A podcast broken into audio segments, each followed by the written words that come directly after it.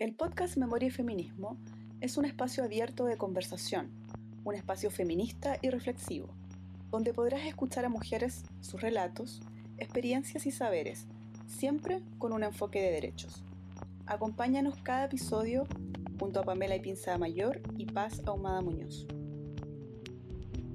Si el feminismo es revolución, y si no se convierte una en revolucionaria por la ciencia, sino por la indignación, nos parecía evidente entonces que a las feministas correspondiese el lenguaje del arrojo, y no la inexpresividad de la mesura, puesto que en este último caso nos encontraríamos frente a un grupo oprimido, que, a primera vista, renunciaría a emplear el lenguaje de su rebeldía, para compartir con todo respeto el lenguaje del orden. Julieta Kirwood. Hola, Bienvenidas y bienvenidos al capítulo 3 del podcast Memoria y Feminismo. En esta oportunidad conversaremos con una nueva invitada sobre feminismo decolonial.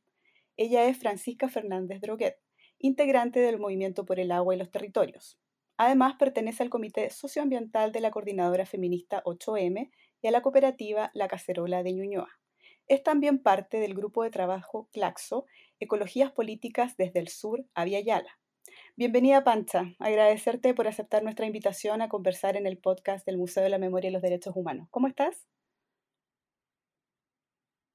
Muy bien, muy agradecida de este espacio, además lo encuentro tan interesante, el formato podcast me recuerda al radioteatro, la importancia de la sonoridad, así que muy agradecida con esta gestión.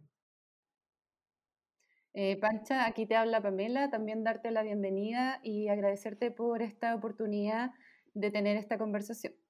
Y para comenzar, eh, quisiera preguntarte respecto em, a tu posición eh, en relación al modelo patriarcal de progreso imperante en relación con el medio ambiente y específicamente, según tu percepción, ¿qué lugar ocupan los saberes propios de las mujeres en la preservación de la biodiversidad? Sí, yo creo que una cosa importante que desde los distintos feminismos, pero sobre todo desde un feminismo territorial o el feminismo comunitario, ha sido esta idea de visibilizar este engranaje de colonialismo, patriarcado, eh, capitalismo, que además a su vez se vincula con racismo. Y en ese sentido, no olvidar que justamente el capitalismo y el patriarcado han estado anclados en loja extractivista. Y en ese sentido, nosotras somos muy claras en posicionarnos desde un feminismo anti-extractivista, asumiendo que el extractivismo ha sido el modelo capitalista, colonial, que además también es un modelo racial de explotación de los territorios y de los cuerpos sobre las mujeres. ¿A qué nos referimos con esto? El extractivismo es la extracción ilimitada de lo que nosotras queremos llamar más bien como bienes comunitarios, como el agua, por ejemplo, para la venta a los mercados internacionales, a costa del despojo, la contaminación, el saqueo de los territorios.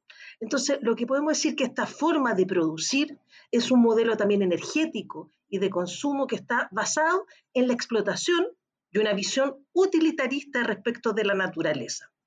Entonces, frente a esto, nosotras decimos que nuestro proceso de transformación estructural en contra de la precarización y de la violencia hacia las mujeres, también es un proceso que da cuenta de la necesidad de transformar el modelo extractivista capitalista de relacionamiento con la naturaleza. Pero además algo súper relevante, y lo he dicho en otras ocasiones, el entender de una mirada utilitarista desde la explotación de la naturaleza también se podría decir expropió la misma lógica los cuerpos de las mujeres, las niñas y la disidencia. O sea, históricamente las mujeres nos vincularon con la naturaleza y en tanto naturaleza fuimos objetos explotables y también objetos de consumo.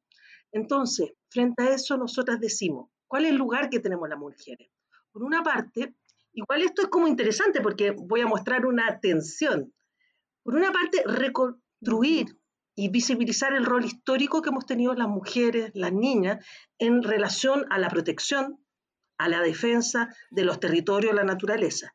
Pero al mismo tiempo tenemos que ser súper cuidadosas de desnaturalizar la naturaleza. O sea, quiero decir con esto que no es un vínculo natural el que tenemos las mujeres, sino un vínculo histórico de construcción, defensa y cuidado, por ejemplo, de las semillas.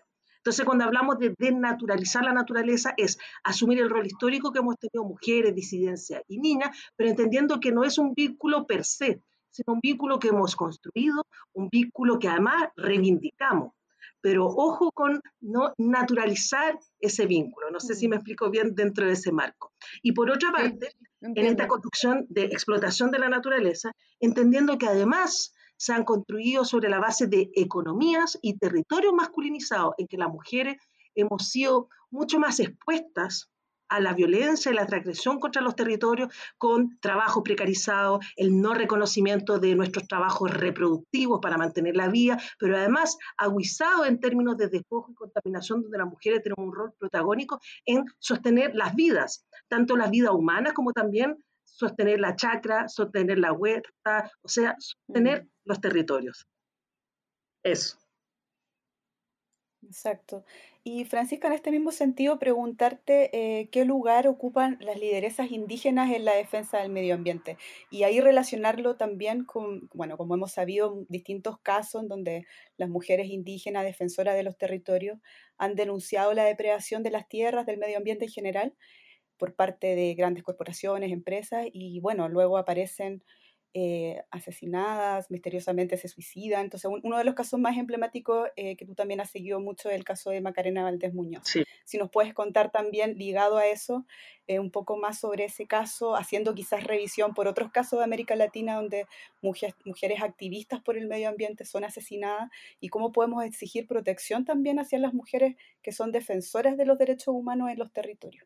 Sí, yo debo ser honesta que la palabra lideresa, entendiendo, me gusta resignificar con otras categorías. Me gusta más la idea de defensoras, actoras. claro, porque la lideresa de cierta forma establece una sensación de estructura jerárquica que muchas veces justamente las mujeres hemos sido bien protagónicas en tratar más bien de instalar una mirada comunitaria. En ese sentido, lo entendería más en clave de defensoras.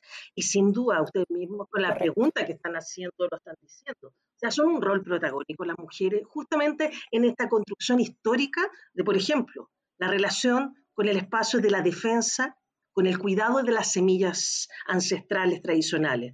Por otra parte, con estas economías territoriales, donde justamente hay rol importante en la agricultura, la ganadería ancestral familiar, pero también hoy en la agroecología o en el espacio urbano, en las huertas urbanas. Entonces, tenemos un vínculo histórico respecto al cuidado de los territorios, respecto a las economías territoriales, a las semillas, pero también un lugar que me parece muy importante reivindicar como espacio político, el espacio de la cocina.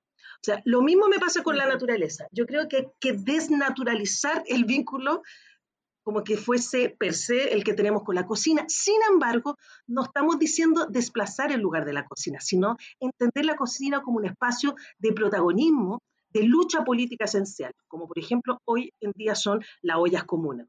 Entonces es interesante, es reconocer nuestros espacios vitales, protagónicos, de actoría, pero al mismo tiempo asumiendo que son espacios de construcción política. Entonces me gusta que visibilicemos el espacio de la cocina como un espacio de construcción política. Entonces, frente a la cocina, la semilla, los bosques nativos, las economías territoriales y también en el espacio urbano, las mujeres indígenas han tenido un elemento fundamental vinculado tanto a las memorias de resistencia como a la construcción hoy de alternativa contra el extractivismo y contra el capitalismo. Entonces, somos muy riesgosas y sobre todo las mujeres indígenas, afro, migrantes, campesinas y sectores populares son muy peligrosas porque justamente en sus prácticas cotidianas están justamente diciendo podemos pensarnos, podemos pensarnos más allá del capitalismo fuera del capitalismo.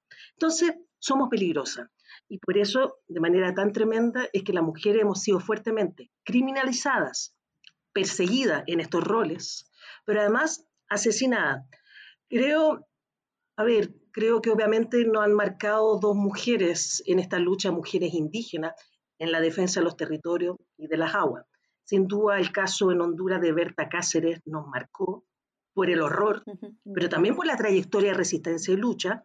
Y por otra parte, como ustedes bien señalaban, lo que nosotras planteamos como feminicidio eh, empresarial, que es el asesinato de Macarena Valdés Muñoz. O sea, ella es colgada, y ustedes ya saben, ya hay dos por lo menos peritajes que han corroborado, luego a ser asesinada en el marco de un conflicto territorial. Ella, en la comunidad de Nehuentranguil, Panguipulli, junto a comuneros comuneras, estaban rechazando la construcción de hidroeléctricas de paso por parte de RP Global, hoy RP Arroyo. Y luego ella amanece el 22 de agosto, asesinada luego de que su compañero Rubén Coyo fuera a dejar a los niños a su escuela y de hecho estaba con uno de sus hijos. Entonces acá estamos diciendo, hoy se asesina por ser mujer, se asesina por ser mujer indígena, pero además por estar en la defensa de los territorios. Entonces son situaciones muy complejas que creo que es fundamental visibilizar, tanto el rol como ustedes muy bien han señalado, pero también eh, la peligrosidad que hoy existe por el solo hecho de ser mujeres y sobre todo indígenas. Ustedes saben, hace poco hubo un informe de un organismo internacional que señalaba que además América Latina era uno de los continentes por excelencia donde se estaba generando violencia, asedio y asesinato a defensores y defensoras de los territorios.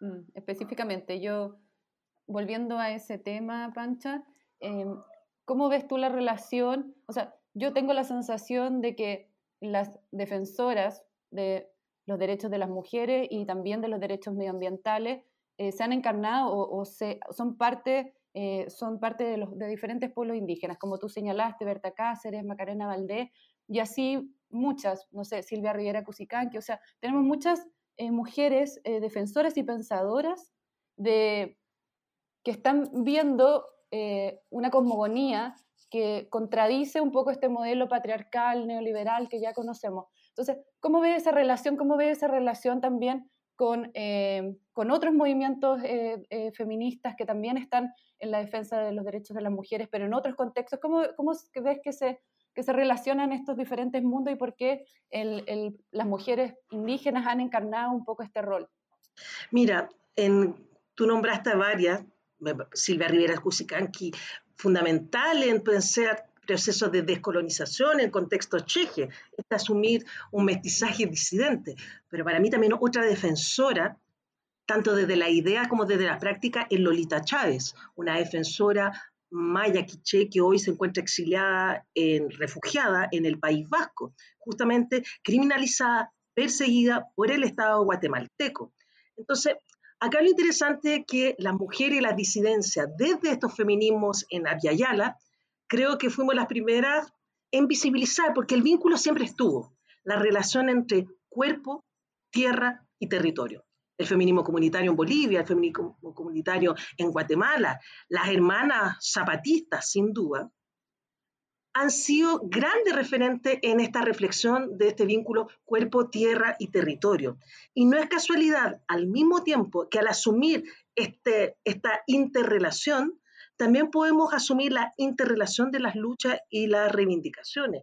No es casualidad nuevamente que quienes más apoyaron en un momento la lucha por la libertad y la despenalización de la causa de la Machi Francisca Linconado, así como también de visibilizar este feminicidio empresarial de Macarena Valdés Muñoz, han sido las feministas y han sido las lesbianas, porque justamente desde estas experiencias vitales de lucha hemos sido capaces de visibilizar esta relación cuerpo-territorio-tierra. A ver, ¿Cuál es nuestra primera soberanía territorial que las defensoras luchamos en nuestros conflictos socioambientales? Sin duda, son nuestros cuerpos. Es por eso que nos hace sentido la lucha por el aborto, pero también nos hace sentido la lucha de otras maternidades, maternidades disidentes, maternidades fuera de estas matrices productivas neoliberales.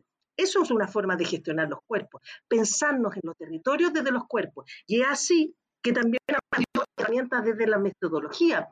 Las geobrujas en México, el colectivo Geografía Crítica en Ecuador, aquí mismo, el colectivo Geografía Crítica Gladys Armijo, ha entregado herramientas de hacer mapas territoriales para visibilizar los conflictos socioambientales, pero también para visibilizar la alternativa desde, desde los cuerpos.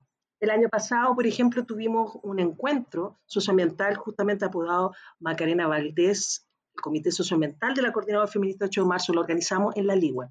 Ahí nos encontramos más de 100 mujeres disidencias e hicimos un ejercicio de mapas corporales, dibujando siluetas de mujeres, de disidencia y visibilizando en esos cuerpos siluetas el territorio del conflicto. Entonces, por ejemplo, muchas visibilizamos en la garganta, en el útero, los conflictos socioambientales, el ahogo, la contaminación, los nudos, la rabia, pero también, por ejemplo, la construcción es de alternativa en las manos, la proyección de construir, elaborar desde las manos, desde los pies, enraizada y desde la cabeza, en la construcción de la idea.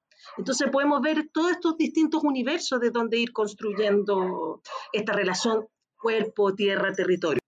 Y fundamentalmente, vuelvo a insistir, las feministas comunitarias fueron un gran referente en esta elaboración, construcción, reflexión. Entonces, ¿qué decimos hoy? Pensar un feminismo desde la Yala es fundamental. Y ese es el feminismo que estamos buscando. Por ejemplo, eh, en el caso de nuestro comité socioambiental, hablamos mucho del el feminismo de los pueblos. El feminismo de los pueblos entendiendo que los pueblos tienen distintas trayectorias de donde pensar feminismo desde las propias vivencias.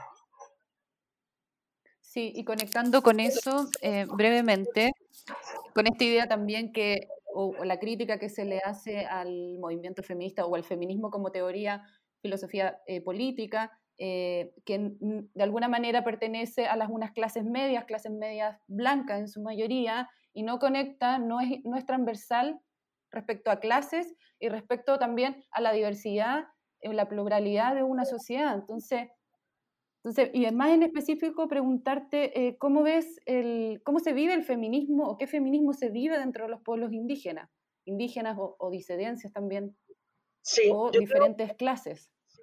A ver, y creo que también pasa mucho con otras reflexiones que hemos hablado en otras ocasiones.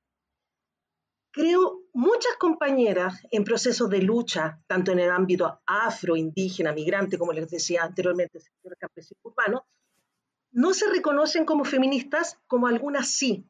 Sin embargo, en los procesos de lucha, en el proceso de autorreconocernos, asumimos trayectorias similares y procesos reivindicativos similares.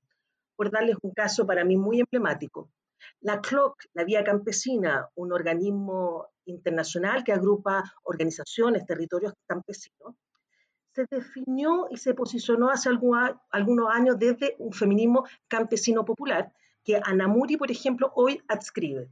Sin embargo, a algunas compañeras les generaba cierto ruido porque justamente esta traza histórica, este trayecto histórico del feminismo, más desde un feminismo hegemónico, por llamarlo así, un feminismo liberal, como desde un feminismo de mujeres con situaciones económicas, también con vivencias racializadas distintas.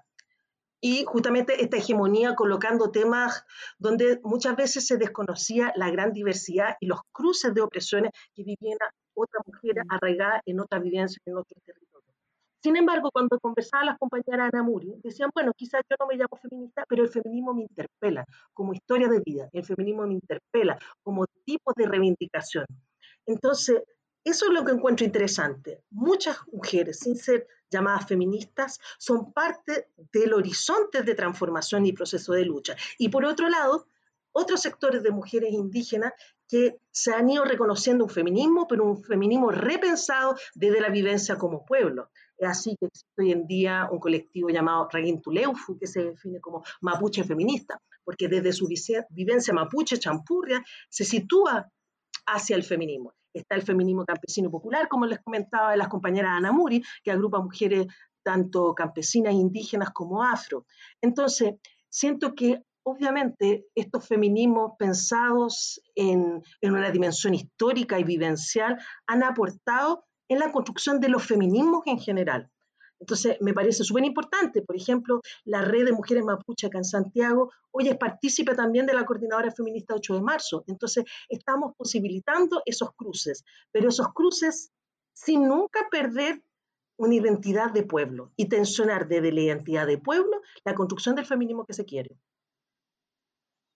Sí, sí, me parece súper importante lo que dices, Pancha, porque hay que ser como súper conscientes de todas las opresiones que operan y que también se conectan, ¿no? Como eh, el tema de la interseccionalidad, ¿no? Como eh, ser mujer blanca, heterosexual, con acceso a la educación, no es lo mismo que ser una mujer indígena, lesbiana o migrante.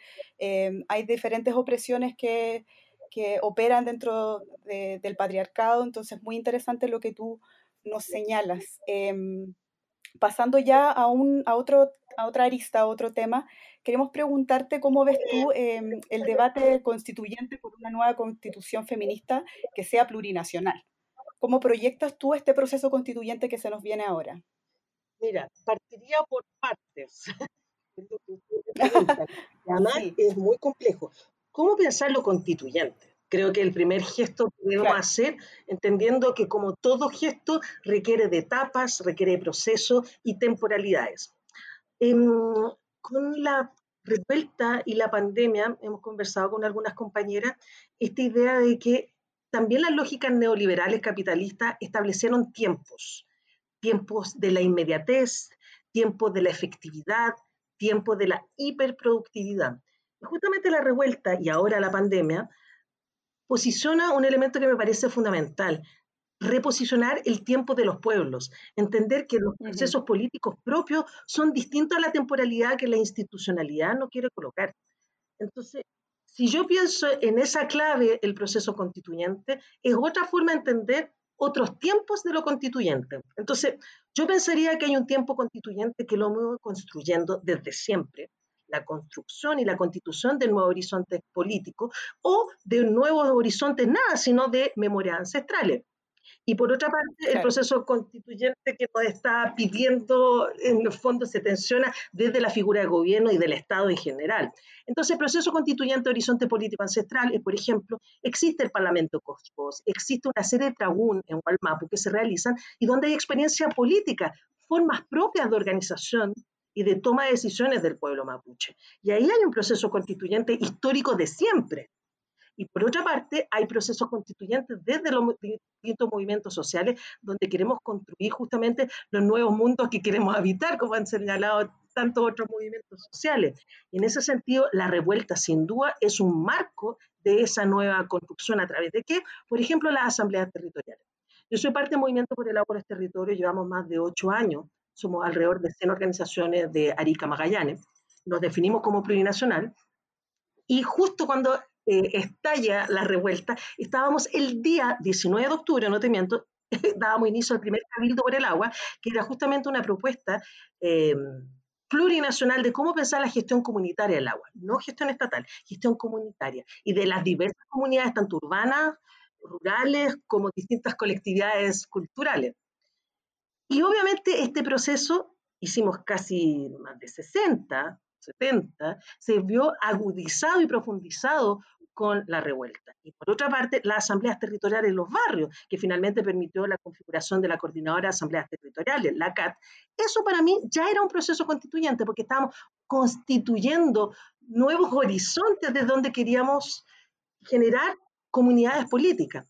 Pero por otra parte, todo proceso constituyente, por eso decía que esta respuesta era un poquito más larga, requiere también de procesos destituyentes destituir el orden imperante, destituir tanto simbólicamente, pero también como ejercicio en la calle. Entonces, este proceso destituyente también estuvo vinculado con la rabia, estuvo vinculado con las movilizaciones que se generaban en la calle. O una cosa creo que a todas nos queda como vivencia, es que la revuelta fue muy corporal. Todos lo vivimos desde la corporalidad de estar en las calles, pero también la corporalidad de las casas, con la angustia, con la alegría, con un sub y baja también. Era como una montaña rusa. Un día uno estaba feliz, eufórica, pues triste, con las situaciones de violencia político-sexual, tortura, asesinato, cárcel. Hasta el día de hoy tenemos muchas personas eh, encarceladas en el marco de la revuelta. Entonces, había una necesidad también de los destituyentes. Y ahí creo que una de las figuras esenciales fue la lo que hemos llamado, un gran amigo, Claudio Álvaro Alincopi, la desmonumentalización, que es justamente una figura tan importante de romper las estatuas de estos relatos hegemónicos, de estas memorias oficiales, patriarcales, eh, monoculturales, entre otros elementos. Pero además el gesto destituyente, que es romper, también en algunos casos fue generar una suerte de justicia restaurativa de la memoria. Para mí uno de los gestos más bellos fue lo que ocurrió en La Serena, en que además de destruir una figura colonial, colocaron luego un bulto de una mujer cacica de Aguita, Millanca.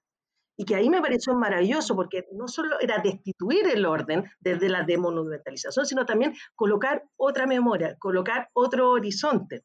Entonces, estamos constituyendo horizonte político desde nuestras prácticas, desde la calle, desde el encuentro territorial, pero también desde memoria ancestral. Estamos en proceso destituyente, que se vinculó a la demonumentalización, pero también, por ejemplo, este afán que gritábamos todas y todos, fuera Piñera, más allá que me imagino que a ustedes también les pasa. Bueno, no será Piñera, pero vendrá otro después, igual estaríamos de mal. Pero hay una necesidad de una justicia simbólica muy importante. Y ahora tiene proceso de constituyente de incidencia hacia lo político institucional, porque lo político cotidiano ya lo estamos concluyendo. Y ahí viene el problema. ¿Cómo incidir en un proceso?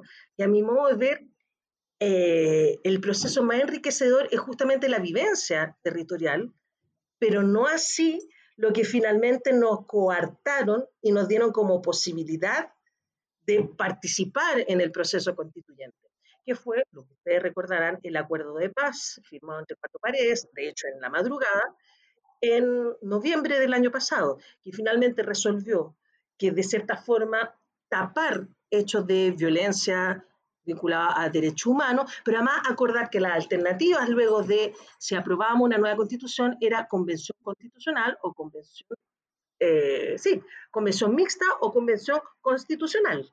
Entonces, nos coartaron las posibilidades efectivas de la transformación que queríamos. Y de hecho, decimos, nosotros queremos una asamblea constituyente, por ejemplo, plurinacional, feminista, enfoque socioambiental y obviamente soberana, pero a la medida de los sueños, no a la medida de las restricciones que nos dio el aparetaje institucional. Están así esta institucionalización de lo constituyente hasta nosotras mismas dentro de los movimientos sociales caíamos en esa misma lógica. Yo recuerdo que las primeras conversaciones, que de hecho, bueno, participé en varias, porque además, bueno, soy antropóloga y trabajo en antropología jurídica, era justamente invitando a juristas, abogadas y abogados para decir, ¿Cómo pensar una nueva constitución?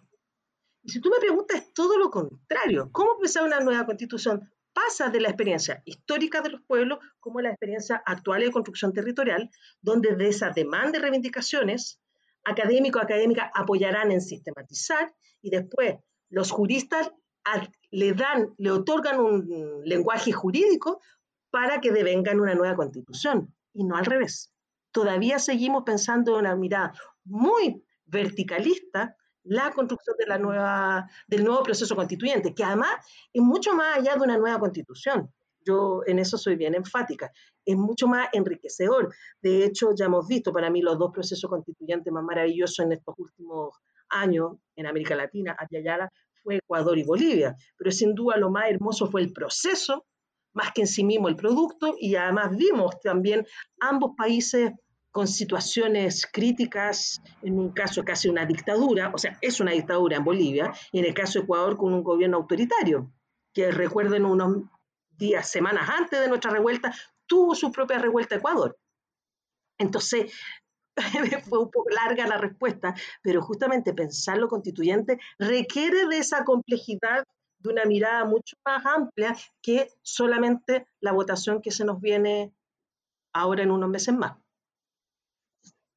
Y Pancha, pero desde, lo que tú planteas, eh, como que leo que de alguna manera esto que ya está zanjado, el plebiscito, las dos opciones posibles, en fin, eh, no fuera legítimo, ¿no? Como en este proceso de transformación que está viviendo nuestro territorio tan profundo, porque no solo en Chile, sino que es una transformación social, política, cultural, económica que está que al, menos ha afectado o, o toda la región es parte de eso. Entonces, preguntarte si, realmente ves legítimo que sea esta la manera en la que se, podamos acceder o, sea el momento de pensar una nueva constitución, que según mi perspectiva, una nueva constitución sí es, un, es algo que importante para todos, para todos nosotros porque de alguna manera supera nuestra vida, ¿no? O sea, creo que es muy importante la experiencia que tú comentas, pero la constitución queda ahí para nuestros hijos, para los hijos de nuestros hijos y así, o sea,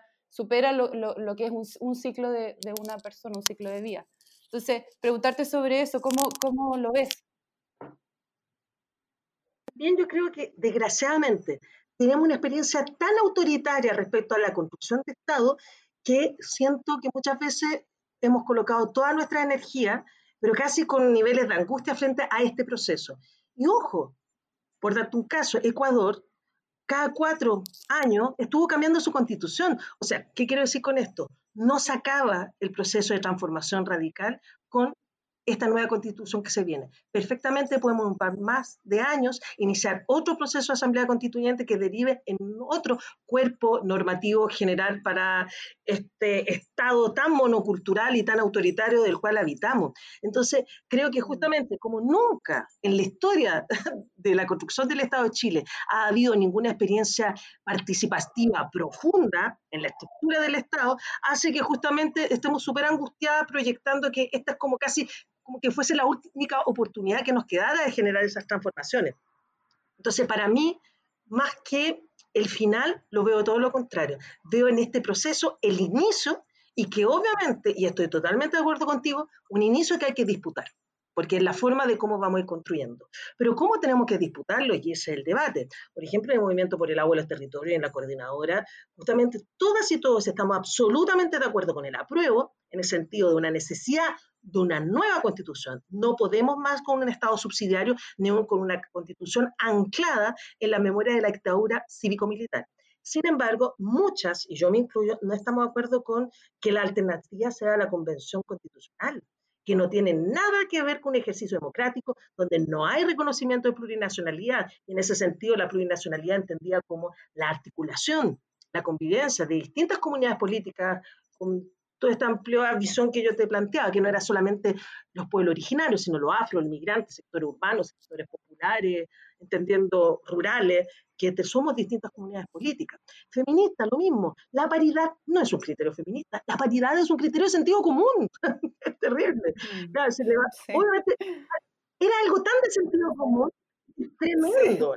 Un criterio humano. Exactamente, es criterio humano, pero además criterio numérico. Es casi criterio por proporcionalidad. No tenía ni siquiera un fundamento profundamente ideológico, nada, sentido común, ni eso. Acá no llegamos ni siquiera al sentido común, que es lo que me parece más grave aún, la complejidad. Entonces, obviamente ahí se develan distintas lecturas. Una, eh, obviamente, se partícipe del proceso de, em, de, votación, del apruebo, pero seguir tensionando para que sea asamblea constituyente. Otras y otras han hecho la lectura de mejor no participar en ningún elemento, porque vemos que hay un uso, una instrumentalización, donde además el gesto mismo de la votación está anclado en un acuerdo que se basó en tapar la violencia y la sangre. Otra parte dice, bueno, aprobemos, va a la convención y después le llenamos de sentido esa convención. Hay distintas lecturas y estrategias y creo que ahí obviamente van a haber diferencias, van a haber roces, van a haber tensiones. Sin embargo, creo que muchos de los movimientos sociales, muchos pueblos, colectividades, estamos absolutamente de acuerdo que el proceso constituyente es, por una parte, más allá de lo institucional, lo estamos construyendo, pero al mismo tiempo es un proceso que tenemos que presionar a nivel de lo institucional. Entonces, complicado en el fondo decir, no podemos dejar la calle y por otra parte decir, no podemos dejar de seguir presionando el tipo de horizonte que una quiere. Entonces, si tú me preguntas, yo soy por asamblea constituyente. La alternativa que no están no son la construcción que queremos. Pero me queda claro que puede ser que no sea ahora y sea más adelante. Pero en términos de disputa, la disputa la tenemos que seguir dando hoy y mañana. Complejo. Claro, y Sí, volviendo a esa idea también de los procesos previos a este, a este plebiscito o a esta nueva constitución, o sea, también preguntarte, eh, ¿cómo, ¿cómo, lo ves tú como activista, como eh, mujer feminista, con una perspectiva eh, de colonial? ¿cómo, ¿Cómo piensas tú que va a ser tu rol en este proceso de cambio que estamos viviendo, de, también de formación de no sé, muchas personas estudiando la constitución, yo creo que es un momento excepcional. Sí, pero sí, yo diría igual totalmente al revés. yo como te decía, creo que no hay que estudiar la constitución, sino tenemos que sistematizar nuestras demandas y reivindicaciones. Y de ahí proponer, todavía estamos en una lógica jurídica constitucionalista que no es la forma de construir. La nueva constitución, la asamblea constituyente que queremos construir es desde las prácticas, desde las propuestas de los distintos sectores, de los distintos pueblos, de las distintas colectividades, y ahí ingerir, y no al revés, yo siento que todavía el estudiar la constitución nos permite entender el nivel de arbitrariedad y las consecuencias, por ejemplo, en la privatización del orden de todas nuestras cosas, la salud, la educación, la vivienda, las aguas. todo, pero creo que nuestro ejercicio, cómo somos capaces esas nociones que no existían antes. Ese es mi punto con respecto a, la formación. Es que eso, esas nociones que hoy tenemos muy como arraigadas en nuestra sociedad no existían antes. Sí, yo me acuerdo nosotros... sí, totalmente de acuerdo, me acuerdo primero que se la revuelta y se acabó rápidamente la venta de la constitución de los 80, porque en el fondo decir, vamos a debatir respecto a un ámbito que muchas veces no lo leímos y lo leímos en un ramo de educación cívica absolutamente deficitario, deficiente en la escuela. Totalmente de acuerdo, pero creo que todavía tenemos esta visión, porque bueno, insistir, no tenemos el ejercicio histórico de poder incidir desde nuestras prácticas a cómo queremos pensar un modelo de sociedad o la construcción de colectividades políticas. Entonces estoy totalmente de acuerdo. Y además, para mí lo más interesante es leer además otras constituciones. Eso también, ahí hay un proceso de aprendizaje, yo siempre recomiendo. Para mí el proceso, así como tener el producto más enriquecedor de estos tiempos actuales ha sido el ecuatoriano. Más allá, lo puedo insistir, después las constituciones obviamente eh, pueden haber muchas situaciones de violencia o extractivismo que se intensifican a pesar de tener maravillosas constituciones, pero y vuelvo un poco a esta categoría anterior de esta necesidad de una justicia restaurativa simbólica, de tener una constitución que no se ancle en la violación sistemática de los derechos humanos, que fue la dictadura cívico-militar, y que no se ancle en un Estado subsidiario, que dejó al orden de todas las cosas la lógica del mercado. Entonces, sí, creo que es potente estudiar, pero también proponer, también sistematizar. ¿Se acuerdan? Les conté este día este trabajo de los cabildos por el agua. Hicimos un decálogo con los 10 principios de los derechos, la gestión comunitaria del agua y los derechos de las aguas. Porque además hablamos de derecho a la naturaleza, que es justamente un aporte importante de la constitución ecuatoriana. No solo defender los territorios, por la defensa en términos de el bienestar, la relación y la interdependencia con lo humano, sino defender la naturaleza en tanto que la naturaleza per se también intrínsecamente tiene derecho. Entonces, nosotros queremos restaurar eh, los flujos de las aguas, no solo para el consumo humano, comunitario, sino también por los propios ecosistemas. Entonces, son, elementos complejos, pero justamente creo que son tiempos para reflexionar, hablar de estos Totalmente. cambiar el, el, paradigma de alguna manera. Es como, yo siento que eso es algo muy concreto desde la sociedad civil, construir nuevos modelos de generar conocimiento, nuevos, nuevos modelos de relación con la comillas naturaleza, con el medio ambiente, como nuevos modelos de, de, humanidad, yo pienso, como una opción. Por eso ahí la, autoformación, te decía como respecto a lo del estudio de la constitución, creo que la, la autoformación es una de las herramientas más poderosas que tenemos las feministas feministas en red también, como de, lucha y de resistencia.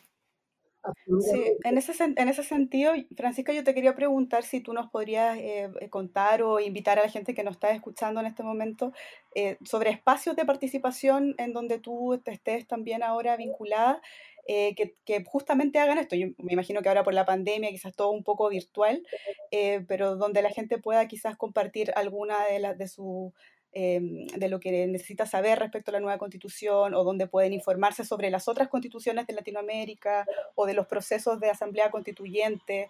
No sé si hay algún espacio o alguna red en donde la gente pueda participar justamente de, estos debates, de estas conversaciones, de estos diálogos que significan un enriquecimiento muy importante a, a portas del, del, proceso constituyente que se nos viene. Sí, mira, es bien interesante porque obviamente responde a otros momentos, pero hace unos años atrás se hizo un texto sobre proceso constituyente y bienes comunes, el OLCA, el Observatorio Latinoamericano de Conflictos Ambientales, que con este mismo nombre ustedes lo pueden encontrar en redes sociales, pero también en una página web, donde sin pensar que iba a haber una revuelta que no iba a posibilitar realmente tener más niveles de incidencia, ya estábamos hablando del proceso constituyente, de cómo pensar una constitución por ejemplo, que estuviese basado en esta mirada respecto a los derechos de la naturaleza. Entonces, ahí hay un horizonte súper interesante donde pueden hacer lectura.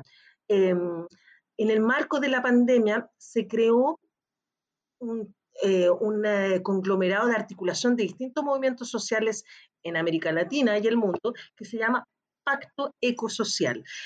La palabra pacto, desgraciadamente para nosotras y nosotros en Chile, tiene la carga simbólica de democracia pactada, que sin duda la postdictadura nos deja como trazo. Pero en el fondo es cómo llegar a un gran acuerdo ecosocial a través de la, una justicia restaurativa, ecológica, pero además también del reconocimiento de la renta solidaria universal, eh, a través del el fin de la deuda externa. Entonces ahí, con este mismo nombre, Pacto Ecosocial, lo pueden encontrar en la página web, pueden ver distintos puntos y distintas propuestas que además exceden a Chile, sino que se están pensando en escala global de cómo pensar nuevas estructuras políticas y económicas. Siempre desde una dimensión obviamente de justicia restaurativa ecológica. Eh, por otra parte, también creo que hay ejercicios muy interesantes que, si bien no tienen la precisión de la nueva constitución, son formas de incidencia, como yo les decía, tenemos nuestras redes sociales, em, justamente este decálogo de los derechos de las aguas y la gestión comunitaria, donde uno podría ver una suerte de perfil de cómo pensar, por ejemplo, un nuevo cuerpo, normativo de las aguas. Nosotros como movimiento decimos, derogar el código de agua, porque no hay forma de recuperar las aguas si no sea mediante la destrucción de ese cuerpo normativo y la creación de otro. Por ejemplo, ¿de qué? Gestión comunitaria. Em, las constituciones, tanto ecuatoriana como boliviana, están en línea. Se los recomiendo muchísimo. De hecho, en Bolivia tienen además la Carta de los Derechos a la Madre Tierra y la constitución ecuatoriana tiene el capítulo de los derechos de la naturaleza, que realmente en términos de una matriz reflexiva, es absolutamente algo novedoso. Entonces, creo que hay mucho lugar desde donde empezar a reflexionar. Eh, prontamente va a salir una publicación que estuvo editando eh, Fernando Pairicán sobre plurinacionalidad, que creo que es otra categoría que es muy asertiva, con todas las críticas o apuestas que se le puede hacer a esa noción, creo que eh, hay que estar atentas a trabajar desde esas categorías. Así que hay harto desde donde anclar, reflexionar, posicionar.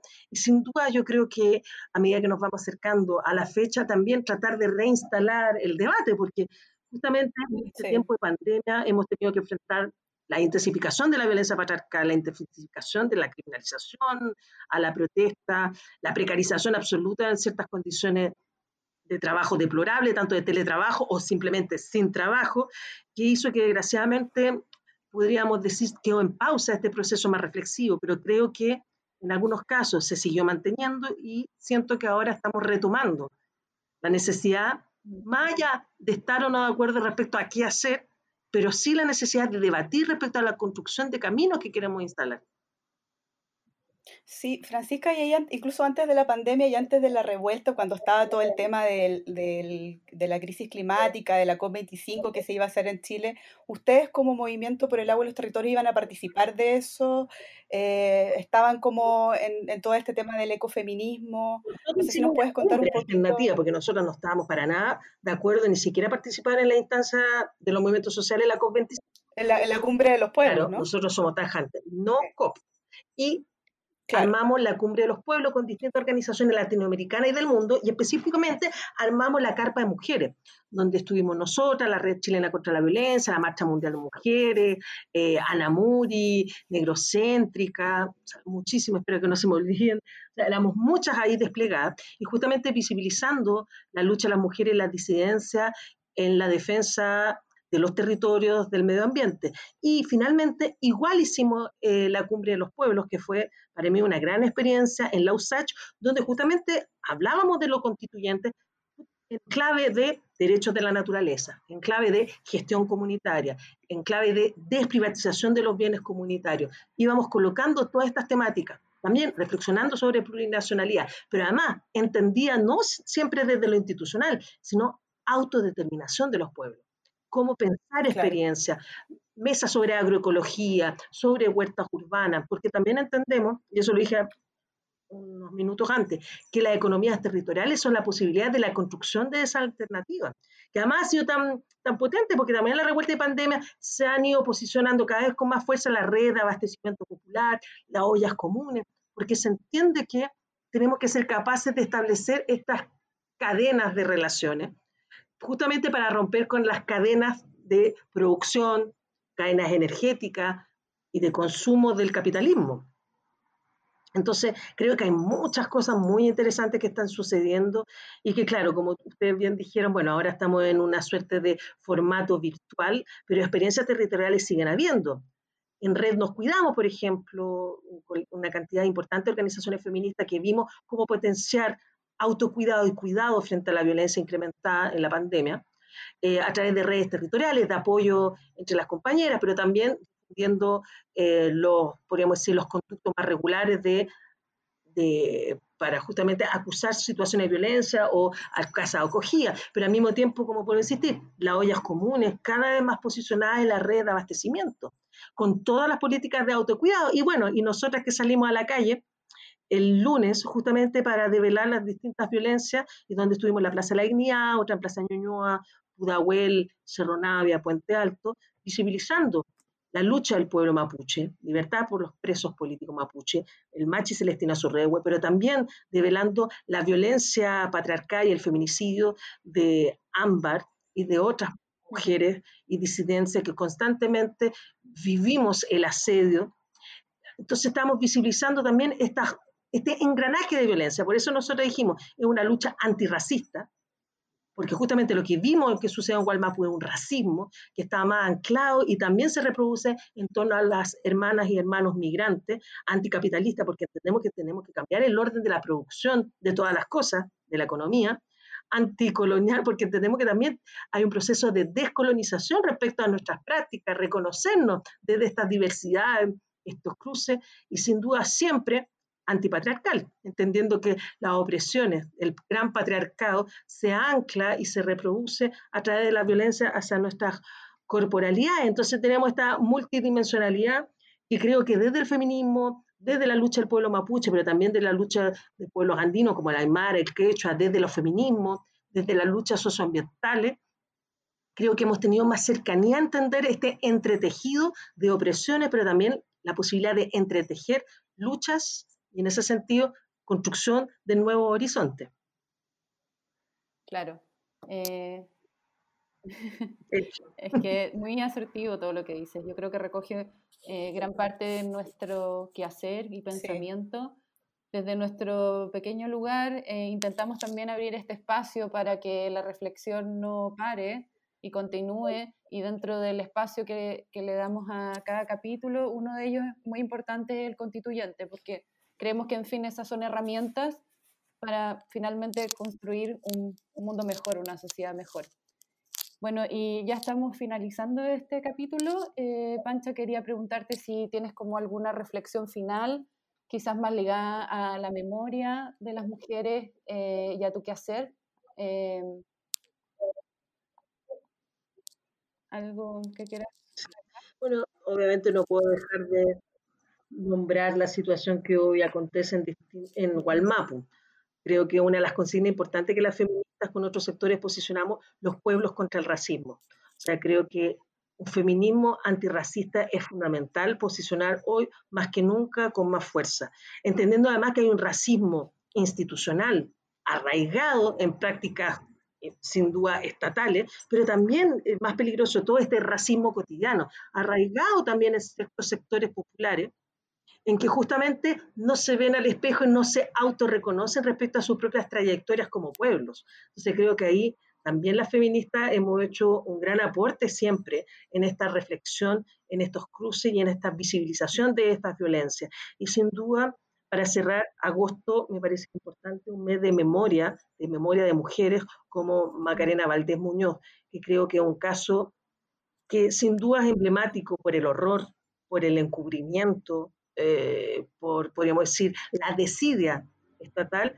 pero que desgraciadamente da cuenta de una cierta política de violencia y de ejercicio de control, de dominio hacia Gualmapu, hacia las mujeres, hacia todo lo que suene distinto a lo normativo instalado desde estos discursos hegemónicos. Entonces, sin duda que nuestro gran desafío es cómo somos capaces de hacernos cargo de la memoria histórica de nuestras ancestras, de nuestro proceso de lucha y hoy construir nuestros propios procesos de memoria. no solo entender la memoria como un aspecto del pasado, sino la construcción hoy y cómo podemos enfrentar esa construcción, por ejemplo, en el proceso constituyente, por ejemplo, en la construcción de referentes territoriales, cómo pensar desde la articulación. Entonces, tenemos que estar siempre atentas de los caminos ya trazados y hoy cómo seguir construyendo esos otros caminos. Sí, así es. O sea, no existe una memoria única, eh, hegemónica, ponerla así de una manera. Nosotras Em, la postura es muy clara respecto eh, al racismo, al clasismo, frente a la violencia, frente a los otros. O sea, yo creo que ahí no, no hay dobleces, o sea, hay que ser muy clara frente a esos hechos. Así que comparto tu opinión 100%. Sí, agradecerte. Agradecerte, Francisca, por, por haber participado del podcast, por tus reflexiones, por tus saberes. Em, creo que fue, y además por compartirlo con nosotras y con todos los que nos, nos escuchan, creo que fue un capítulo eh, muy rico en, ese sentido de poder ver todas las interseccionalidades que hay en el feminismo. Eh, agradecerte por tu participación e invitar a todos quienes nos escuchan a seguir conectados con el podcast Memoria y Feminismo en el próximo capítulo. Agradecer también, eh, Pamela, no sé si quieres finalizar con algunas palabras. lo mismo, sumarme a los agradecimientos y y nada, como eh, Pancha, agradecerte un aporte. Eh, este es un espacio que construye memoria, así como la misión del museo en el que trabajamos y nuestra misión personal. Así que eso, nada, eh, muchas gracias. Muchas gracias a usted Pamela, de verdad, estas instancias son demasiado importantes, el conversar, el dialogar, así que muy agradecida, además insistir, el formato también lo encuentro maravilloso, es como recuperar el poder de la oralidad y las sonoridades. Así que gracias. Muy bien, un abrazo. Un abrazo. Primero quisimos encontrar un lugar en la historiografía existente Pensábamos que quizás incorporadas al mundo relatado en masculino, seríamos visibles, existiríamos. Luego nos dimos cuenta que no podíamos integrarnos a este relato porque, aunque la presencia de las mujeres es insoslayable en todos los acontecimientos de la vida, ya estábamos práctica y simbólicamente confinadas al mundo privado. La pregunta entonces es, ¿queremos incorporarnos a esa historiografía androcéntrica o queremos reconocer narrar nuestra propia historia? Porque ese lugar vacío de nuestros quehaceres en el relato histórico tiene consecuencias en las vidas personales y en las posibilidades de enfrentar el mundo colectivamente. Que la historia de las mujeres no se reconozca, en el fondo quiere decir que lo que hemos hecho no importa. Da lo mismo haber estado en una revolución, resignificado la democracia, estar todos los días sustentando reproductivamente la vida de la humanidad. Nada de eso importa estamos ausentes o secundarizadas. Y eso tiene efectos. Extracto del texto Nunca más mujeres sin historia. Conversaciones feministas. Red chilena contra la violencia hacia las mujeres.